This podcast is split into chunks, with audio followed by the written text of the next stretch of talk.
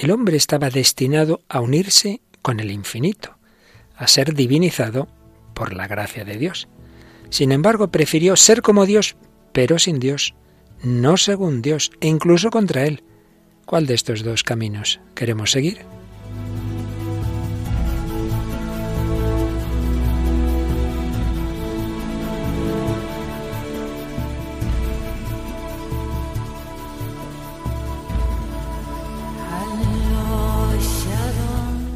El hombre de hoy y Dios, con el padre Luis Fernando de Prada.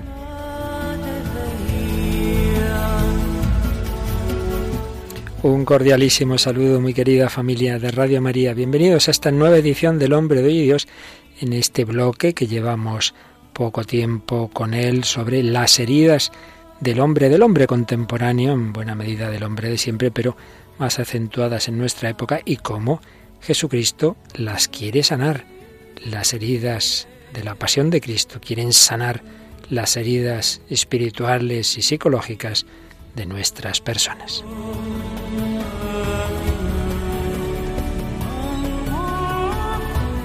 Y tenemos hoy el pleno de colaboradoras habituales. Paloma Niño, ¿qué tal? Un saludo para Luis Fernando, muy bien, encantada de estar de nuevo en el programa y bueno, pues un saludo a todos. Y también tenemos a Mónica del Ala Motoraño, ¿qué tal Mónica? Hola padre, muy bien. Viene de su cole, ha estado todo el día trabajando y ahora por la noche aquí con nosotros. Bueno, pues Mónica, ya que tienes ahí el micro, vamos a recordar que el otro día que estuviste con nosotros empezaste a comentar una obra que hoy vuelves a traernos, ¿verdad? Sí, traemos otros fragmentos de Los renglones torcidos de Dios de Torcuato Luca de Tena. Y también una cantante que ya nos trajiste, nos la vuelves a traer, una muy, muy contemporánea. Demi Lovato, y la canción es Skyscraper. Skyscraper de Demi Lovato. Y por su parte, Paloma nos trae una película no tan reciente, pero vaya, tampoco es antigua. Hablaremos hoy de la película Colateral colateral con el famoso actor Tom Cruise. Y ya sabéis que todo ello es porque estamos en ese diálogo fe-cultura con el hombre contemporáneo y mirando cómo pues todos estamos heridos por unas razones o por otras, por unos motivos u otros, pero también todos podemos ser sanados si nos acercamos al médico, si nos acercamos a Jesucristo. El día pasado teníamos un testimonio todo el programa prácticamente fue testimonial y bueno, como siempre nos llegan comentarios, ¿verdad, Paloma? Sí, nos han llegado a través de la página de Facebook del programa, buscando El hombre de hoy y Dios podéis encontrarla, pues comentarios a ese testimonio que teníamos y enviando bendiciones para Rocío. Ese es el mensaje, por ejemplo, de Elisa Mena y también Carmen Benítez Carrión que nos decía precioso testimonio. Sí, tuvimos con nosotros a Rocío Vázquez, una joven hispano-argentina y nos mostró cómo las heridas espirituales, morales y psicológicas, pues el Señor las estaba sanando, sobre todo a partir de aquel encuentro que tuvo con Él en una confesión y una Eucaristía. Pues vamos a seguir adelante en ese camino, el hombre, por un lado, llamado a la santidad, el hombre llamado a vivir como lo que está en el plan de Dios, imagen y semejanza suya, pero por otro lado, el hombre herido por el pecado original y por tantas otras situaciones que nos hacen daño. Seguimos en ese itinerario, en ese camino, en esta edición 286 del hombre de hoy.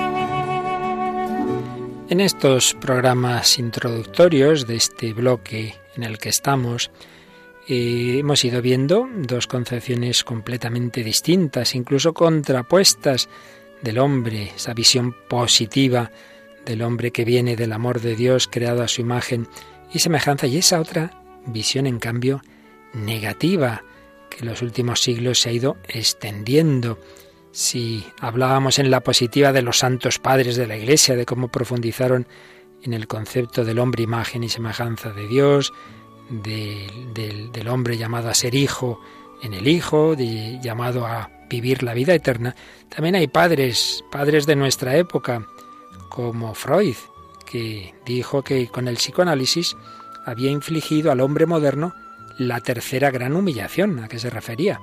Pues decía que la primera nos la había dado Copérnico al decir que la Tierra no es el centro del mundo.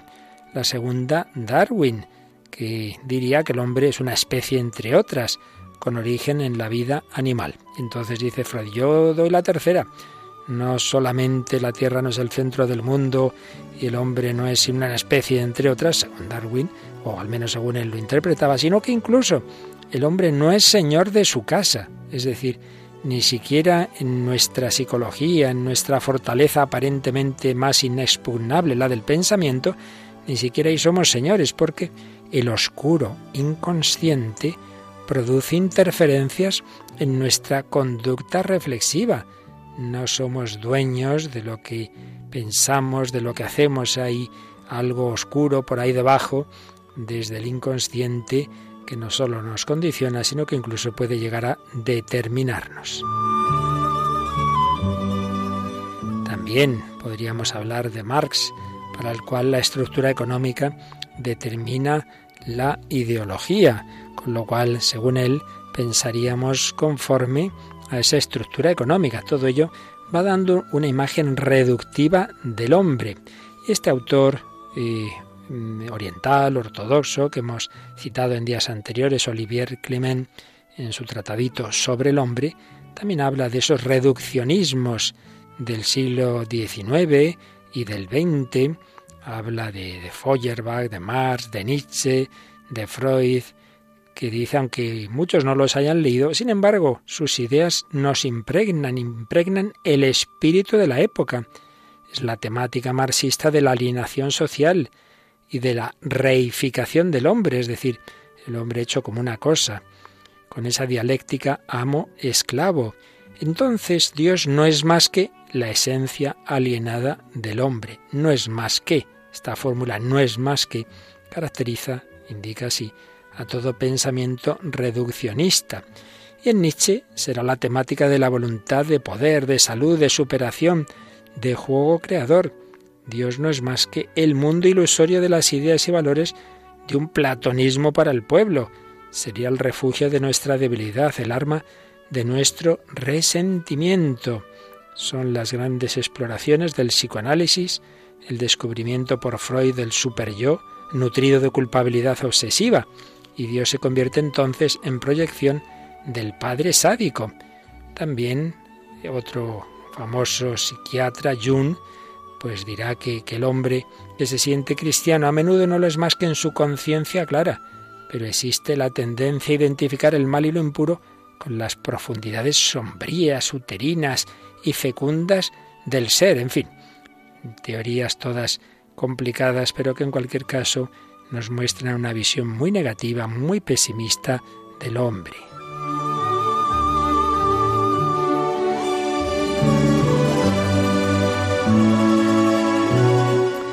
Profundizando un poquito más en Freud, que tanto ha marcado, no solo la psicología, aunque hoy día la verdad es que el psicoanálisis está muy, muy decaída, pero en fin, ha marcado mucho la psicología y en general la mentalidad moderna. Bueno, pues un gran filósofo y psicólogo, profesor, eh, que él es argentino, aunque trabaja en España, Martín Echavarría, en una de sus obras sobre las corrientes de psicología contemporánea, incide en cómo Freud, que es un autor muy, muy lector, muy seguidor de Nietzsche, era profunda y abiertamente ateo, hostil a la religión y a la moral, y todo ello tiene mucho que ver con un pensamiento suyo muy pesimista, muy pesimista. Para Freud, el hombre está estructuralmente destinado al fracaso y a la autodestrucción.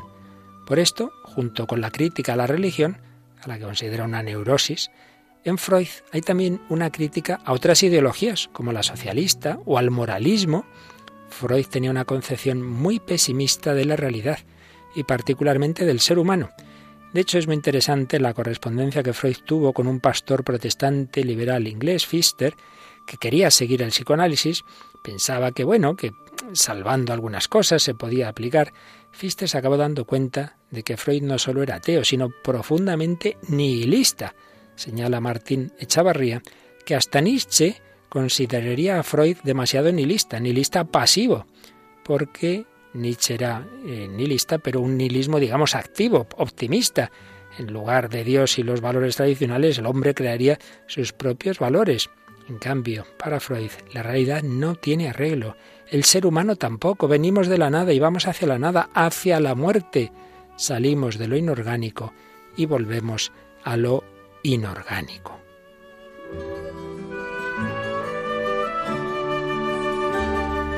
En fin, como veis, pensamientos muy negativos que inciden sobre lo que ya llevamos dentro, todas las heridas que son ya propias del hombre en cuanto comparte, compartimos todos el pecado original y todo ese río de pecados de la historia, pero que si además se acentúan todas esas visiones desde estas ideologías, dan lugar a lo que hoy veremos, unos comportamientos que nos hacen daño personalmente, socialmente, que muchas veces nos parecen que no tienen solución. Veremos que no es así, veremos que a pesar de todo, Jesucristo ha redimido al hombre y es capaz de sanar nuestras heridas.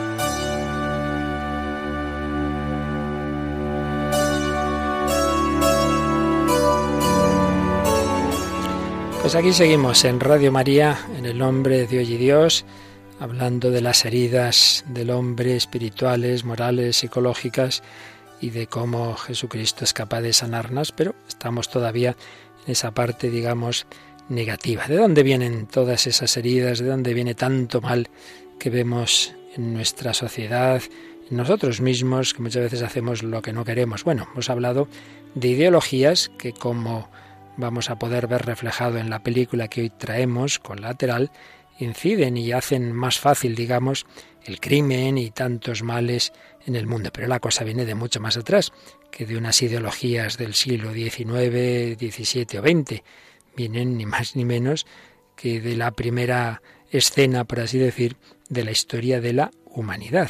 Vienen de lo que llamamos el pecado original, que por cierto un autor, como decíamos antes, nada cristiano como es Freud, sin embargo, tiene su propia versión del pecado original, no meramente como un símbolo o un mito, sino que él lo veía como algo histórico. Pasa que una manera de entenderlo muy distinta a la cristiana, desde luego, pero la tenía. La desarrolla en su obra eh, de Totem y Tabú. Pero bueno, eso lo dejamos para otro día. Hoy vamos a ver cómo el catecismo de la Iglesia Católica desarrolla, explica, sintetiza lo esencial del pecado original que tiene mucho que ver con lo que aquí tratamos. ¿Por qué el hombre tantas veces hace el mal, se hace mal, hace daño, se hace daño? Pues vamos a ver, Paloma Niño está aquí conmigo, vamos a ir leyendo, comentando un poquito algunos números del catecismo sobre el pecado original. Empezamos por el número 396 que parte de la situación original en la que Dios creó al hombre. Dios creó al hombre a su imagen y lo estableció en su amistad. Criatura espiritual, el hombre no puede vivir esta amistad más que en la forma de libre sumisión a Dios. Esto es lo que expresa la prohibición hecha al hombre de comer del árbol del conocimiento del bien y del mal, porque el día que comieres de él, morirás. El árbol del conocimiento del bien y del mal evoca simbólicamente el límite infranqueable que el hombre, en cuanto criatura, debe reconocer libremente y respetar con confianza. El hombre depende del Creador, está sometido a las leyes de la creación y a las normas morales que regulan el uso de la libertad.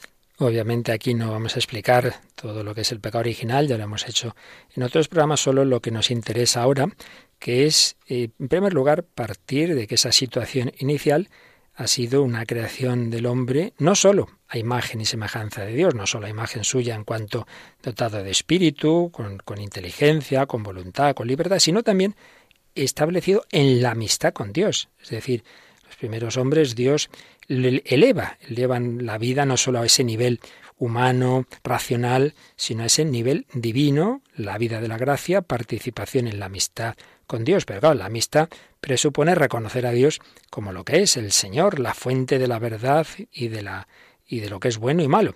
Por eso, lo que es el símbolo de no comer del árbol de la ciencia del bien y del mal es una manera simbólica pero real de explicar que es el hombre el que pretende ser el dueño de lo que es bueno y lo que es malo cuando come de ese árbol, cuando es Dios, Dios el que ha creado la realidad, Dios el que conoce lo que es bueno y lo que no, el que nos lo indica y por tanto debemos fiarnos de él.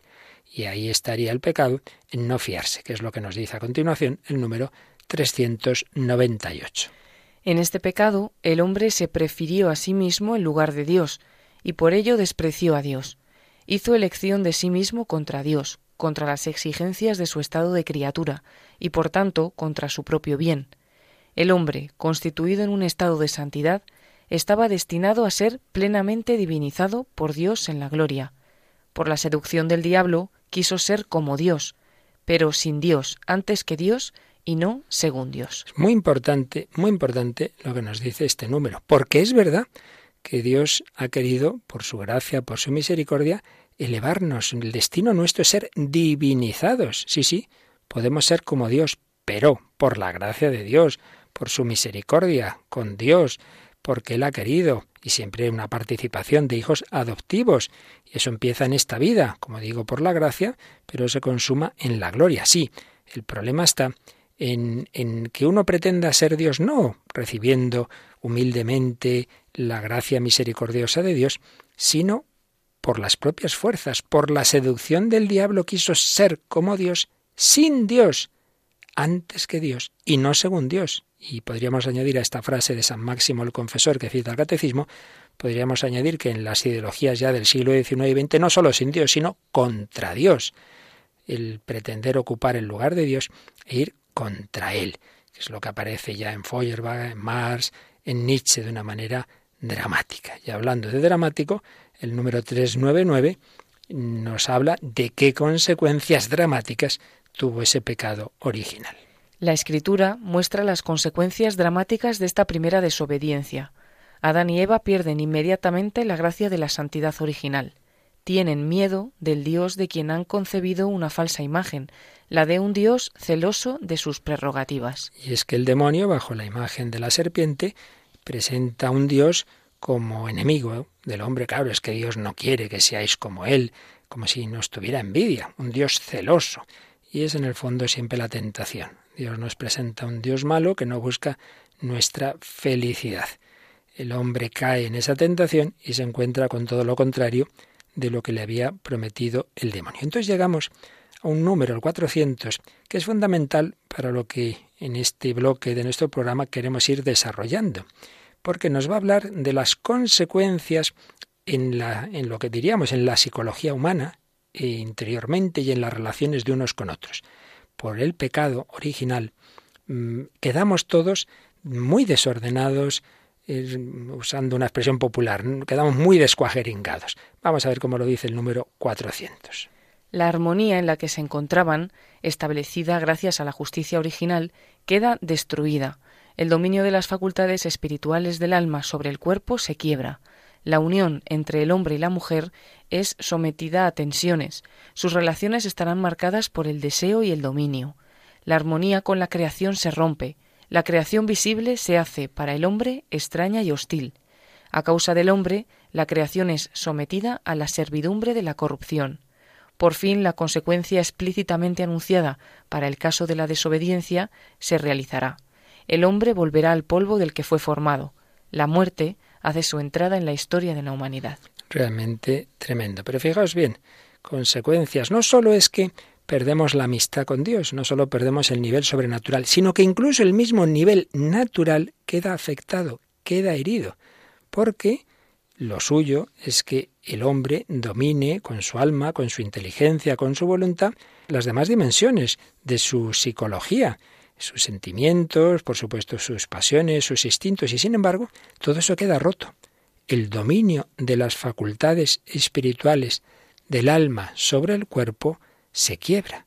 Ya no hago lo que yo con la cabeza veo que está bien, no hago el bien que quiero, sino el mal que no quiero. Pero también quedan afectadas las relaciones entre hombre y mujer, ya empiezan a pelearse. Dice que ahí aparece ya el deseo, el dominio, también la armonía con la creación y, en definitiva, la muerte como como resumen de todos esos males que entran en la humanidad. Y esto no afecta a unos pocos, sino a toda la historia. Y por eso nos va a decir el número 401. Desde este primer pecado, una verdadera invasión de pecado inunda el mundo. El fratricidio cometido por Caín en Abel, la corrupción universal a raíz del pecado. En la historia de Israel el pecado se manifiesta frecuentemente sobre todo como una infidelidad al Dios de la alianza, como transgresión de la ley de Moisés, e incluso tras la redención de Cristo entre los cristianos, el pecado se manifiesta de múltiples maneras. La escritura y la tradición de la Iglesia no cesan de recordar la presencia y la universalidad del pecado en la historia del hombre. Lo que la revelación divina nos enseña coincide con la misma experiencia, pues el hombre al examinar su corazón se descubre también inclinado al mal e inmerso en muchos males que no pueden proceder de su Creador, que es bueno. Negándose con frecuencia a reconocer a Dios como su principio, rompió además el orden debido con respecto a su fin último, y al mismo tiempo toda su ordenación en relación consigo mismo, con todos los otros hombres y con todas las cosas creadas. Una verdadera invasión de pecado.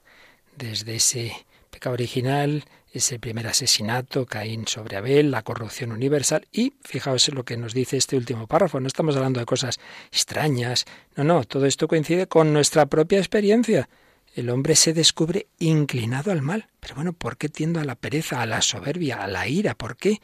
Inmerso en muchos males. Eso no puede venir de Dios. Y es que cuando ya hemos roto esa relación con Dios, para la que estamos hechos, todo queda afectado. Al romper la relación fundamental, todas las demás relaciones quedan heridas. Entonces mi propia armonía interior queda muy herida y mi relación con los demás y con la misma creación. Bien, este es el panorama, como veis, nada, nada positivo, pero bueno, no hay que olvidar que precisamente esto negativo es el trasfondo de aquello de lo que el Señor va a salvarnos. Eso nunca se puede olvidar, esa visión positiva. Pero estamos en esta parte negativa y precisamente la película que hoy traemos pues nos muestra justamente lo que acabamos de ver. Cuando el hombre no está eh, en esta visión positiva desde Dios, mm, su fin no es eh, la unión con Dios y el amor, puede ocurrir cualquier cosa. Si encima tenemos todas esas ideologías de las que hemos hablado al principio, bueno, pues podemos llegar a un asesino en serie como el que nos presenta la película Colateral. Sí, esta película es de Estados Unidos, se estrenó en 2004 y fue dirigida por Michael Mann eh, con una actuación cautivante de Tom Cruise, que interpreta uno de los papeles principales, y con otra interpretación muy buena nominada al Oscar de Jamie Foxx, y otras participaciones también destacadas. Un poco el resumen de la película es que Max, que está interpretado por Jamie Foxx, es un taxista que emprende un viaje en el que Vincent, que es Tom Cruise, le ofrece una suma considerable en efectivo, de dinero, a cambio de hacer varias paradas a lo largo de ese trayecto. Pero lo que comienza como una velada pues interesante, pronto se convierte en una noche desesperada cuando Max se da cuenta de que esas paradas que quiere hacer Vincent no son tan simples, no son simples trámites. Así Max se convierte en rehén de un asesino a sueldo tan calmado como implacable. Y ahora tiene que hallar la manera de detener esas muertes y también de sobrevivir. Bueno, pues vamos a escuchar un diálogo entre el taxista y el asesino tras el primer asesinato. El pobre taxista estaba abajo esperando que bajara su cliente y lo que, lo que le cae encima del taxi es un cadáver, porque ha caído por la ventana la primera víctima. Bueno, vamos a escuchar el diálogo que tienen, que tienen en el coche. Tenemos que ser prácticos, improvisar, adaptarnos al medio. Darwin, echarle morro. Y Ching siempre hay que montárselo lo mejor posible. ¿Y Ching? ¿Pero de qué me habla? Ha tirado a un hombre por una ventana. No le he tirado. Se ha caído. ¿Qué le había hecho? ¿Qué? ¿Qué le había hecho ese tipo a usted? Nada, no le conocía. ¿Y así por las buenas va usted y le mata? ¿Qué pasa? ¿Para matar a un tipo hay que conocerle?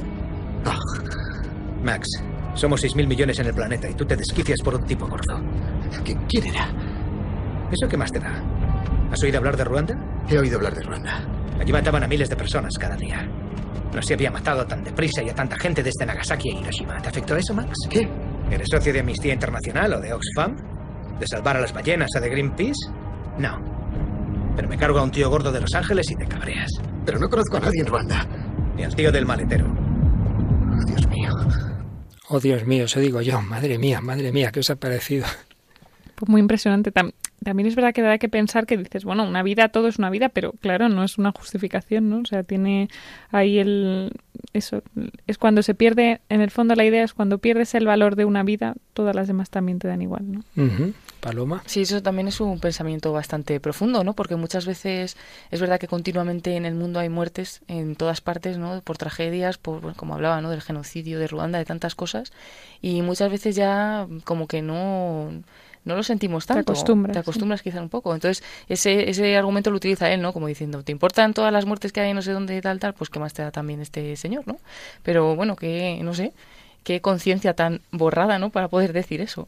Pero además habéis fijado cómo inciden ideologías que hemos mencionado al principio. Si el hombre simplemente es, bueno, producto de la evolución, ha citado a Darwin, ha hablado de la, teoría de la evolución como, como adaptación, como selección. Y bueno, pues, ¿qué más da, hombre? ¿Qué más da? Y esto lo va a desarrollar en otro momento, otro diálogo, después de que ya has cargado algunos cuantos más, escuchamos otro, otro diálogo entre el asesino y el taxista. ¿Qué hicieron? Ni idea, yo qué sé. Yo diría que todos tenían pinta de testigos de la acusación. Probablemente un proceso federal importante de una persona que no quiere que la condenen. Esa es la razón.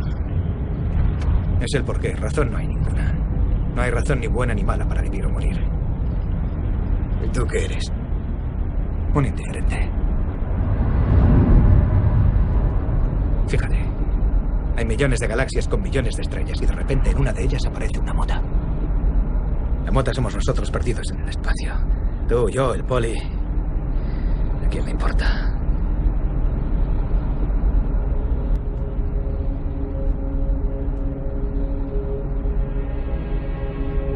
¿Qué tienes dentro? ¿Dentro? ¿Qué harías si alguien te apuntara en la sien con una pistola y te amenazara? ¿O me dices ahora qué tiene dentro esa persona o te mato?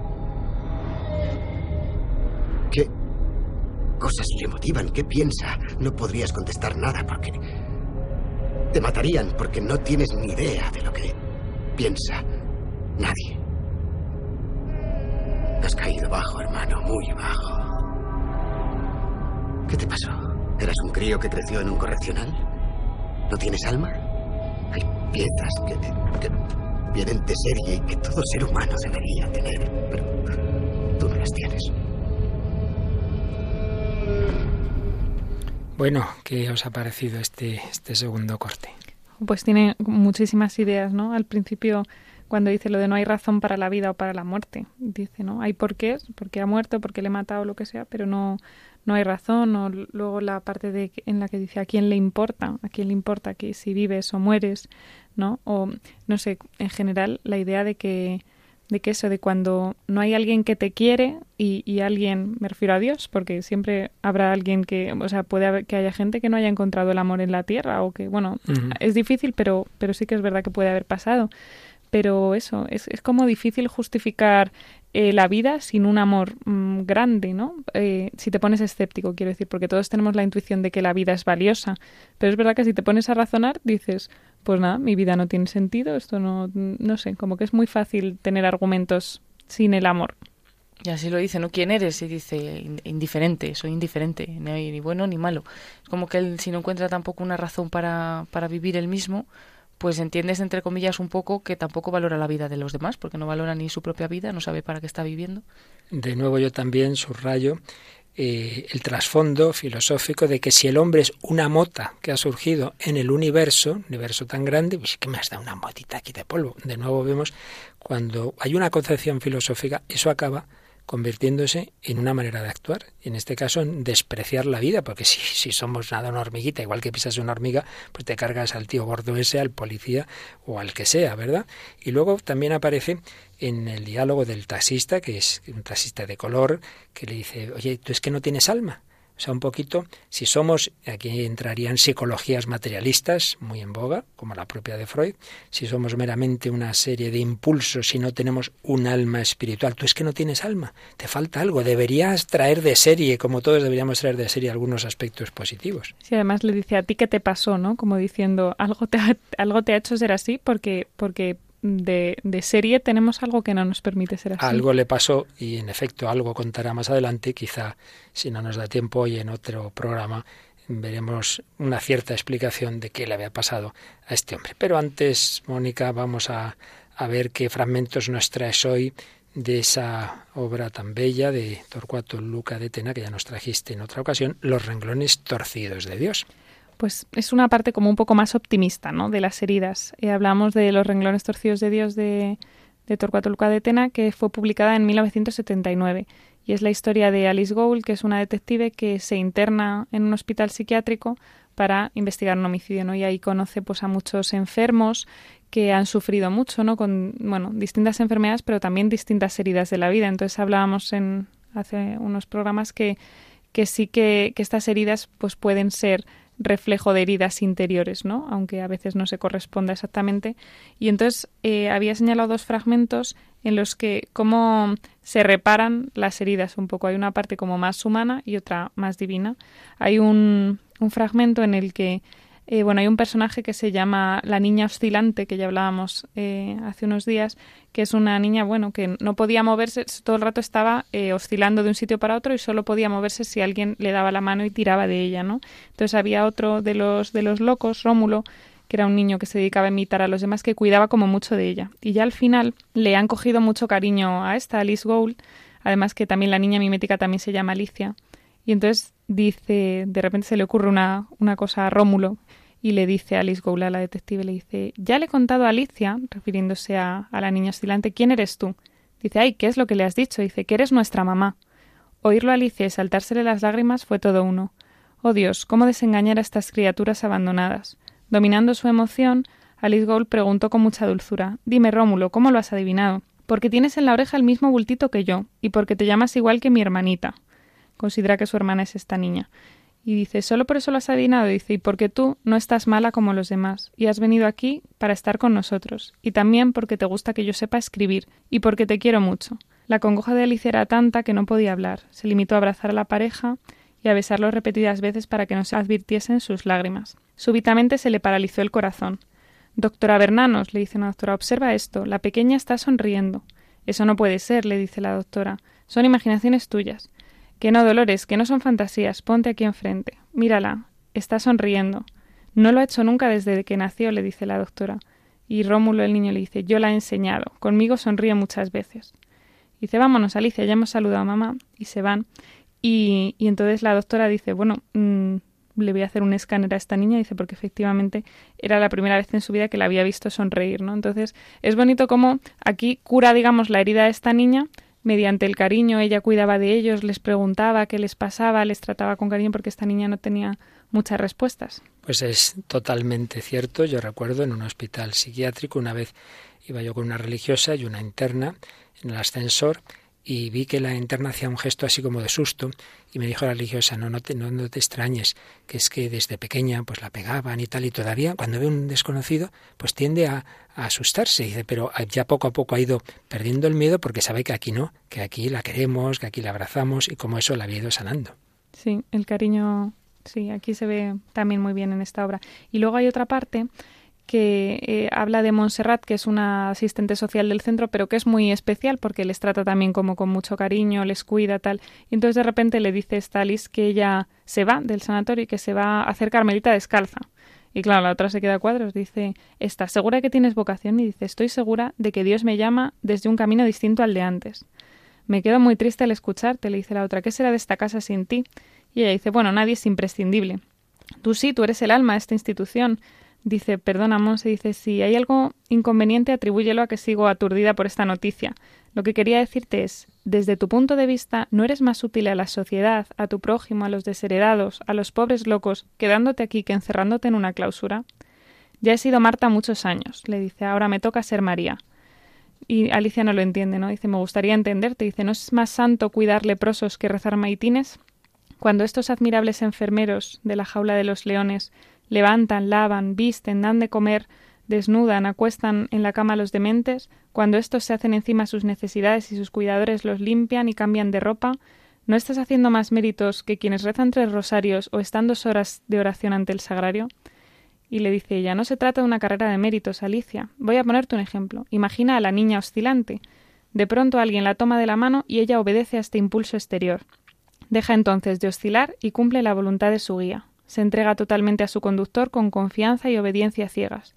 Pues del mismo modo nuestras almas son pendulares, como la de esta muchacha, hasta que llega un día en que Dios las toma de su mano y las conduce y guía personalmente.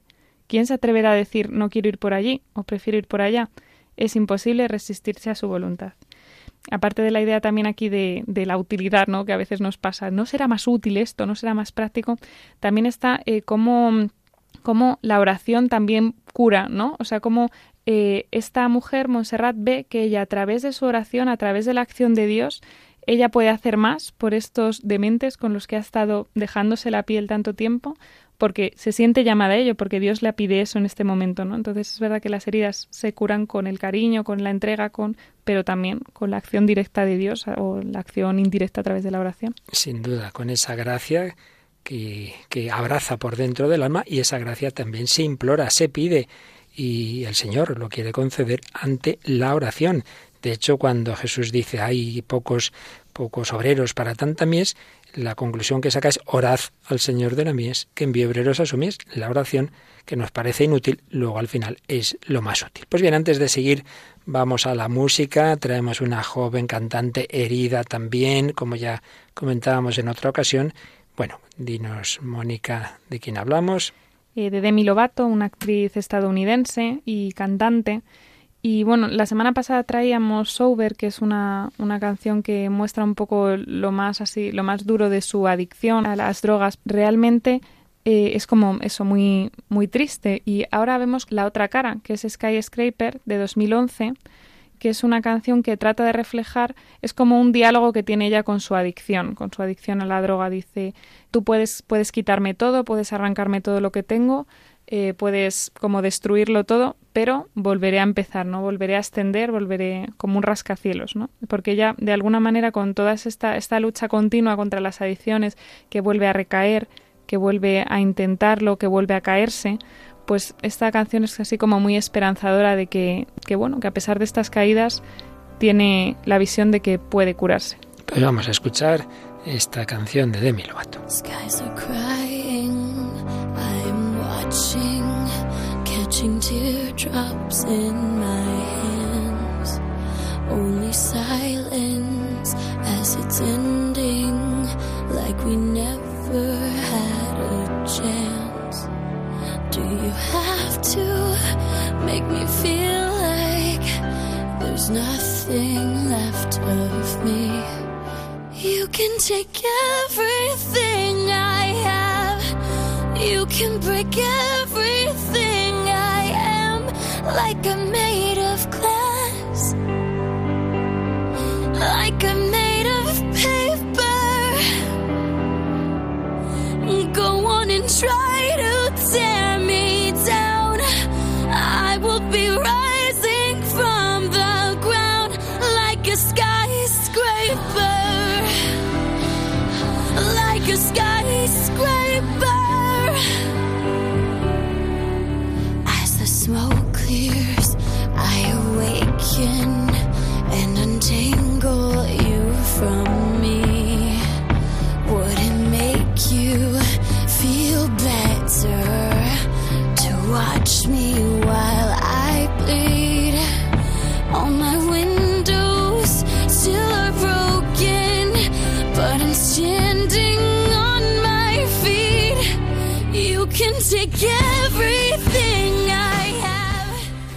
Puedes llevarte todo lo que tengo, puedes romper todo lo que soy, como si estuviera hecha de cristal, como si estuviera hecha de papel. Ve e intenta echarme abajo, me elevaré desde el suelo, como un rascacielos, como un rascacielos. Vete, corre, corre, yo voy a estar justo aquí, te veré desaparecer. Vete, corre, corre, corre. Sí, es un largo camino, pero estoy más cerca de las nubes aquí arriba.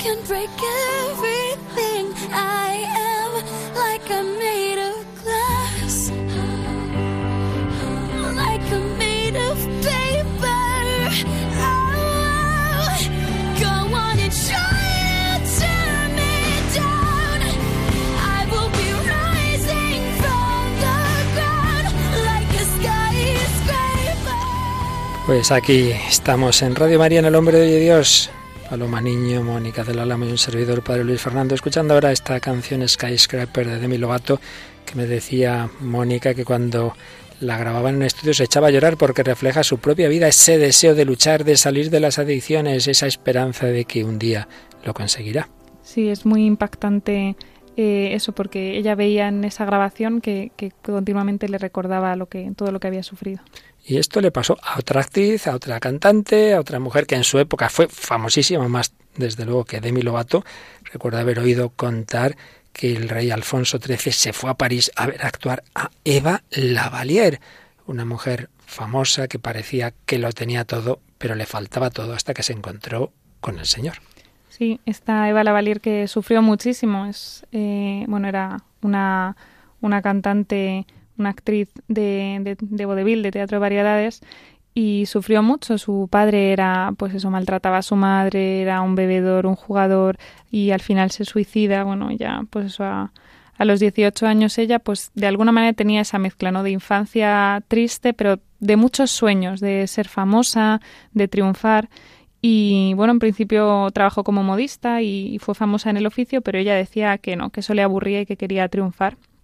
Y, y entonces, bueno, mm, tuvo una experiencia, su, su, tío la quiso adoptar, pero ella pues se fue de juerga y llegó tarde a casa de su tío, entonces el tío se enfadó y ya nunca quiso eh, cuidar de ella. Entonces ella pues se encontró eh, triste y, y, sola en un parque llorando, y entonces un caballero la encontró y se la llevó allí a, a París. Entonces, bueno, pues fue a clases de, de, dicción, de canto y de danza y allí la descubrieron, ¿no? Se quedó impresionado el profesor por su bella voz y entonces siguió pues es un curso ascensional y sin tropiezos hasta la fama, la gloria, vamos, lo que decías antes, padre, de que incluso Alfonso XIII fue a verla y no solo fue a verla, sino que llegó tarde y entonces la interrumpió en su en su teatro y entonces esta que era muy orgullosa, muy orgullosa, hizo el resto de la como la gente se giró porque entraba el rey en el palco real, pues esta se giró y hizo el resto de la actuación de espaldas al rey.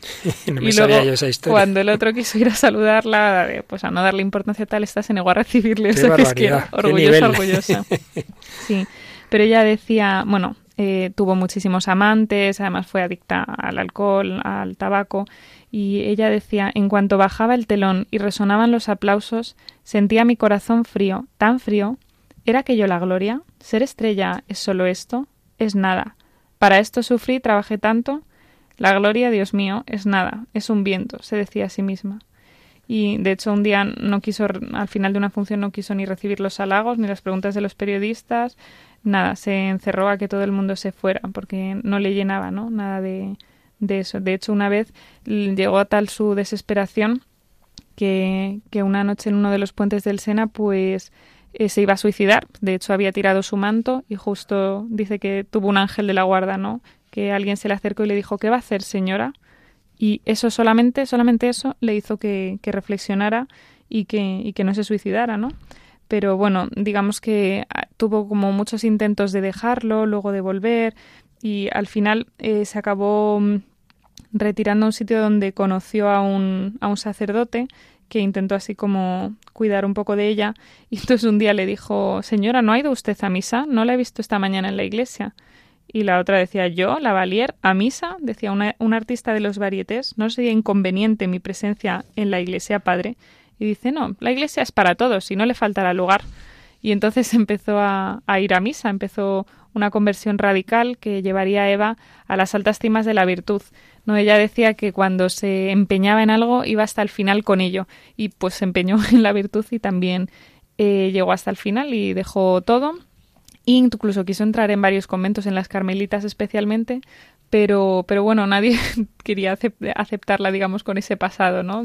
Fue como el sacrificio un poco que le, que le pidió eh, Dios y al final se hizo terciaria franciscana y se estableció en Lourdes y, vivió allí, ¿no? En una pensión de religiosas.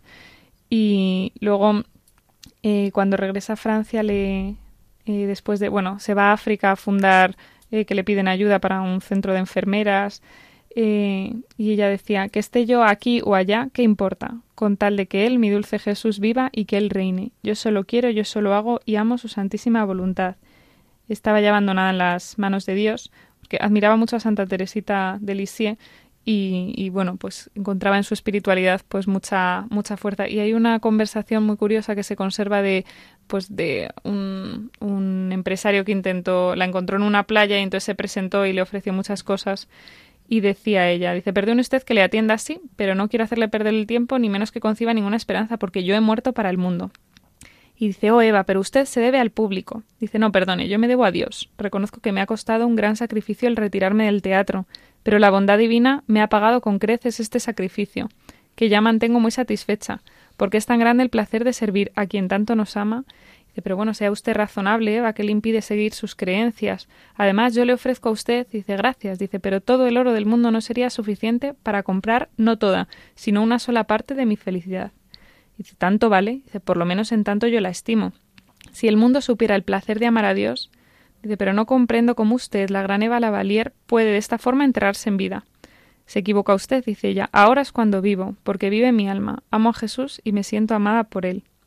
entonces el empresario ya alucinado le dice, dichosa usted, Eva, que ha encontrado el camino a la felicidad. Ya se rinde.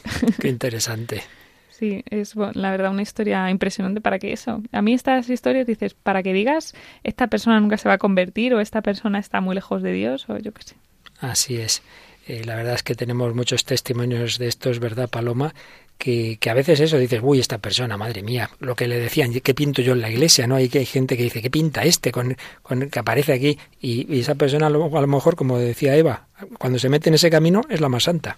Me estaba recordando algunos testimonios justo que hemos tenido en Radio María, como el de Pilar Soto, también en el mundo pues del espectáculo y de la fama y demás. Y bueno, también pues así algo que me ha llamado la atención, eh, como al principio en, ese concierto en el que se da la vuelta y se pone de espaldas al reino, y ahí con su soberbia, y luego cómo cambia a tener tanta humildad que al final dice, yo qué más da que esté en África, en Francia, donde esté, yo donde la voluntad de Dios me lleve, ¿no? Pues el cambio total. y luego yo una, un aspecto, una frase que nos has dicho y que sale en muchas de estas personas famosas, es que, que, están todas ilusionadas, los aplausos, pero en cuanto acaba el aplauso y se cierra el telón, lo comentan, ¿no? Y el vacío, el aplauso no llena el vacío de mi corazón. De hecho, en una película reciente que algún otro día comentaremos, El Gran Showman, pues aparece una, una cantante maravillosa que, que llega a decir esa frase más o menos, los aplausos no llenan mi corazón.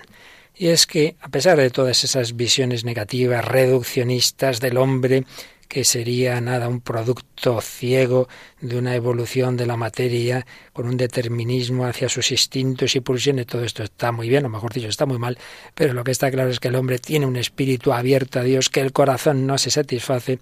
Como escribía hace algún tiempo el periodista Hermann Terz, que muchos no sean estimulados por nada más que su beneficio inmediato en la tierra, porque nada esperan después, no significa que muchos otros crean realmente en que somos sólo ese producto darwinista de usar y tirar, seres intercambiables por insectos o peces, ese concepto que tanto asesino y tragedias ha generado, especialmente en el siglo XX. Bueno, lo veíamos también en esos diálogos de la película Colateral. No, el ser humano tiene un espíritu, tiene una apertura a Dios, está llamado al infinito y por eso todo se le queda corto. La fama, el placer, el éxito, el dinero. Necesitamos algo más. Y quien menos lo esperemos y también, pues en la literatura nos encontramos autores que en principio son agnósticos, pero raro es que no encontremos algún momento en el que miran hacia arriba. Por ejemplo, Octavio Paz escribía, el problema esencial del hombre es que siendo hombre no es solo eso. No soy creyente, pero dialogo con esa parte de mí mismo que es más que el hombre que soy, porque está abierta al infinito. Y de hecho, en otra obra suya, el poema Hermandad, con la lectura de cuatro versos atribuidos a Ptolomeo, vio el cielo estrellado como una asamblea de almas inmortales. Y entonces escribe esto. Soy hombre, duro poco, y es enorme la noche, pero miro hacia arriba, las estrellas me escriben. Sin entender, comprendo. también soy escritura. Y en este mismo instante alguien me deletrea. Y escribía alguien con mayúsculas. Alguien me deletrea. Estamos hechos a imagen y semejanza de Dios, como nos recuerda esta canción de Javier Papalardo. Tú nos creaste a tu imagen, oh Dios. Somos obra de tus manos, Señor. Y si el pecado cegó toda luz, tú nos mandaste a tu Hijo Jesús. Espíritu de amor, modélanos a semejanza tuya,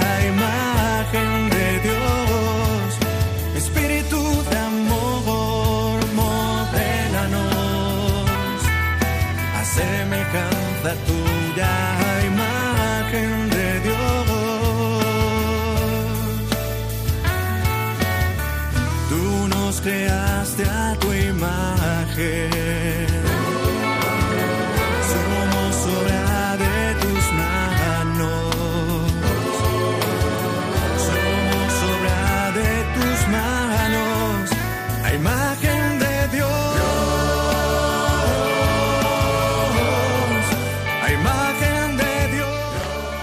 Hablábamos de esas concepciones materialistas.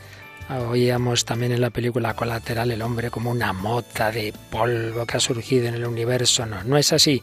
Escribía Benedicto XVI in Caritas in Veritate. Dios es el garante del verdadero desarrollo del hombre, en cuanto, habiéndolo creado a su imagen, funda también su dignidad trascendente y alimenta su anhelo constitutivo de ser más. El ser humano no es un átomo perdido en un universo casual, sino una criatura de Dios, a quien Él ha querido dar un alma inmortal y al que ha amado desde siempre. Si el hombre fuera fruto solo del azar o la necesidad, o si tuviera que reducir sus aspiraciones al horizonte angosto de las situaciones en que vive, si todo fuera únicamente historia y cultura y el hombre no tuviera una naturaleza destinada a trascenderse en una vida sobrenatural, podría hablarse de incremento o evolución, pero no de desarrollo. Pero no es así. Estamos llamados a ese desarrollo que nos lleva incluso a unirnos con Dios, hijos en el Hijo, creados a imagen y semejanza de Dios.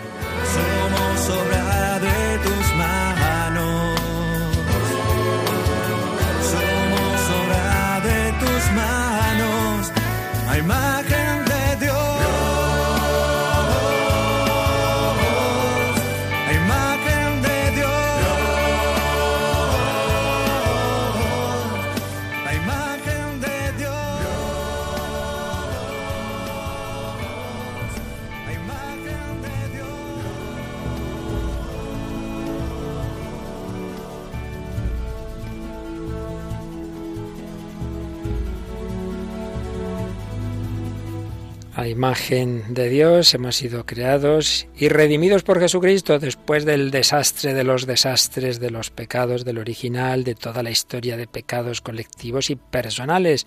Sí, sí, pero la gracia es más fuerte. Donde abundó el pecado, sobreabundó la gracia. Estamos heridos, pero hay un médico que nos quiere sanar. Seguiremos viéndolo en próximos días. Mónica del Álamo Toraño, muchísimas gracias y a traernos más libros tan interesantes y testimonios. Eso, me pondré a leer todo el rato. Y canciones y de todo, y de todo. y por supuesto Paloma Niño que nos recuerda como siempre las vías de contacto para que nos contéis qué os parece todo lo que estamos hablando. Sí, pues nos pueden mandar un correo electrónico a el hombre de hoy y Dios arroba radiomaria.es o también hacer los comentarios pues que queráis a través de nuestra página de Facebook, que la encontráis fácilmente en esta red social, en el buscador poniendo el nombre del programa, El hombre de hoy y Dios. Y como estamos hechos para el infinito y también al infinito nos eleva la música, os recordamos que siempre en esta temporada después del hombre de Dios hay un programa de música sacra. La semana pasada comenzaba Música de Dios con el padre Eusebio Guindano y ahora viene nuestro compañero. Sí, Germán García Tomás, que nos trae el programa en clave de Dios. Pues no os lo perdáis, porque también la música nos lleva a Dios. Que los bendiga. Hasta el próximo programa, si Él quiere.